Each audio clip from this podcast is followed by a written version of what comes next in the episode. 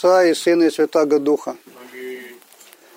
Дорогие отцы, братья и сестры, накануне Страстной Седмицы, входа Господня в Иерусалим, Церковь приводит нам на память великое чудо, которое Господь сотворил, воскресив Лазаря четвертодневного. Слышали только что, как это происходило, как Господь вместе с учениками пришел к Марфе и Марии, которые оплакивали своего брата Лазаря. Вот и Господь пришел, как говорил ученикам, его разбудить. Разбудить от сна смертного. Ну и Господу это вполне удалось. Господь воскресил Лазаря. Но эта история, которую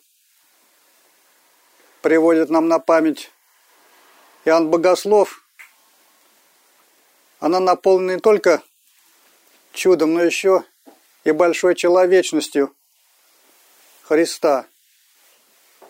Событие произошло незадолго, но не накануне, конечно, входа Господня в Иерусалим, хотя у нас по службам эти дни буквально следуют один за другим. И именно воскресение Лазаря явилось последней каплей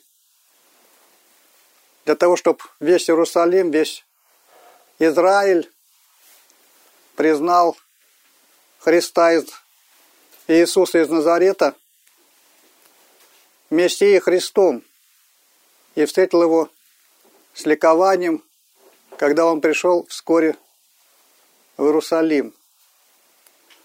А по поводу Лазаря, да, это чудо не осталось незамеченным.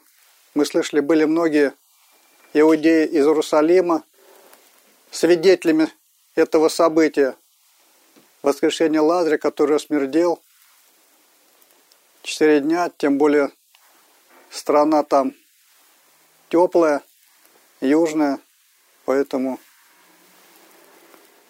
разложение покойников начинается гораздо раньше, чем у нас, например, в нашем холодном климате.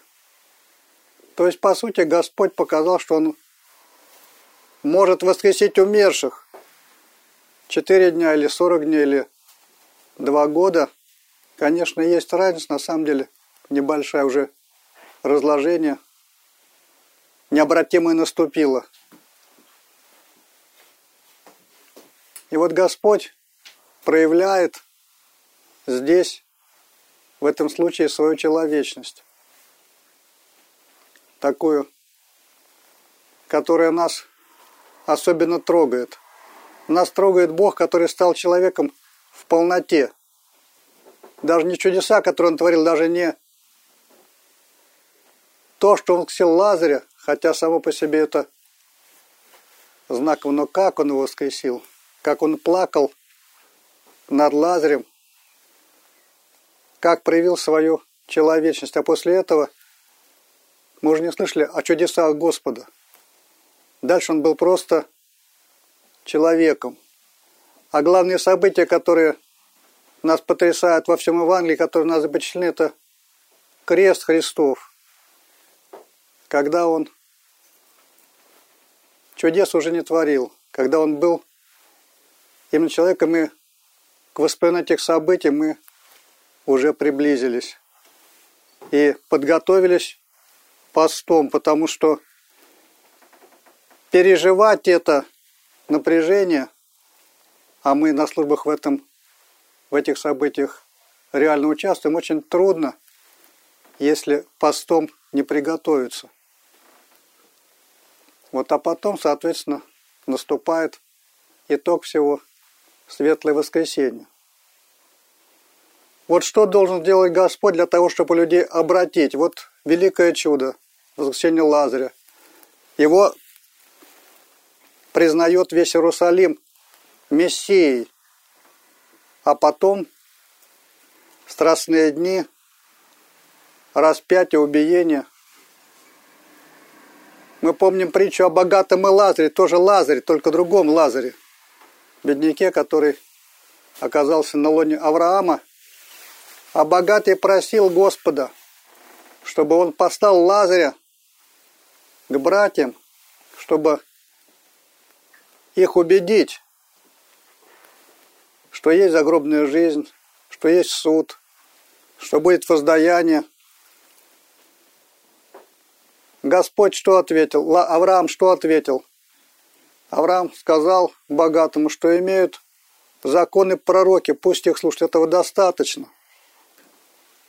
А богатый говорил, нет, пусть пошлют Лазаря, тогда вот... И вот Господь послал Лазаря. Четыре дня был Лазарь так на том свете, а потом вернулся. И свидетельствовал, и многие, конечно, обратились, но, но потом хотели убить заодно и Лазаря, потому что он свидетельствовал, обличая иудеев, по сути, в их богоотступничестве. И то же самое происходит с пророками. Пророков тоже гнали, избивали, убивали. Они тоже творили немалые чудеса, великие чудеса. Вспомнить чудеса пророка Ильи или то, что было при Моисее, эти казни, которые через него Господь посылал, египетские другие чудеса, море расступившееся. И что? народ остался закоснелым. Что еще Господь должен сделать? Вот что нас особо трогает, когда мы читаем жития святых. Вот даже не чудеса, которые они творят, и которые свидетельствуют, что у них есть, что они с Богом. А на самом деле нас трогает, например, когда читаем житие мученика, что вот как он претерпевал эти мучения. Вот нас особо трогает как Господь прожил последние дни, тот час, на который был призван, и то, что мы будем воспоминать эти страсти Христовы, или страсти какого-то мученика, вот как он терпел. Или когда преподобный, его подвиги нас особенно впечатляют, его наставления, которые наставил нам для подражания и так далее. То есть даже не столько чудеса, хотя чудес и сейчас хватает, и еще будут. И вообще все, что сейчас происходит, оно происходит очевидным образом по пророчеству. Конец мира, ну как сказать, уже не за горами, он уже просматривается, он уже виден – даже тем, кто не особо углубляется в Писание, говорят, уже все, конец мира приближается. Ну и опять, как всегда, будем свидетелями чуда схождения благодатного огня в Иерусалиме в Великую Субботу. Конечно, были случаи, когда огонь не сходил, но это скорее редкое исключение, чем правило. Великую Субботу в Иерусалиме всходит благодатный огонь, который мы потом распространяем по всему миру, передавая, так скажем, от светильника к светильнику. Но ты ли плащаница, которой должны люди устыдиться, как написано в Англии, но люди как бы не стыдятся плащаницы, хотя вот она есть, и она является, некоторые говорят, пятым Евангелием свидетельством о Христе и так далее. Кто такой Господь? Господь Отец. Вот как Отец своих детей наставляет, которые, ну, выходят из послушания, ведут себя неразумно, что ему еще сделать, чтобы как их убедить, что так нельзя, так, так такая жизнь плохо кончится, что будут неприятности. Ну как?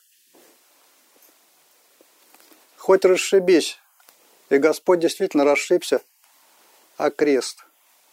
И все равно осталось, мы, конечно, крест носим, но многие вот носят. многие его почитают, многие идут за Христом, немногие. Что еще Господь не сделал, что Он еще не сотворил для того, чтобы люди обратились.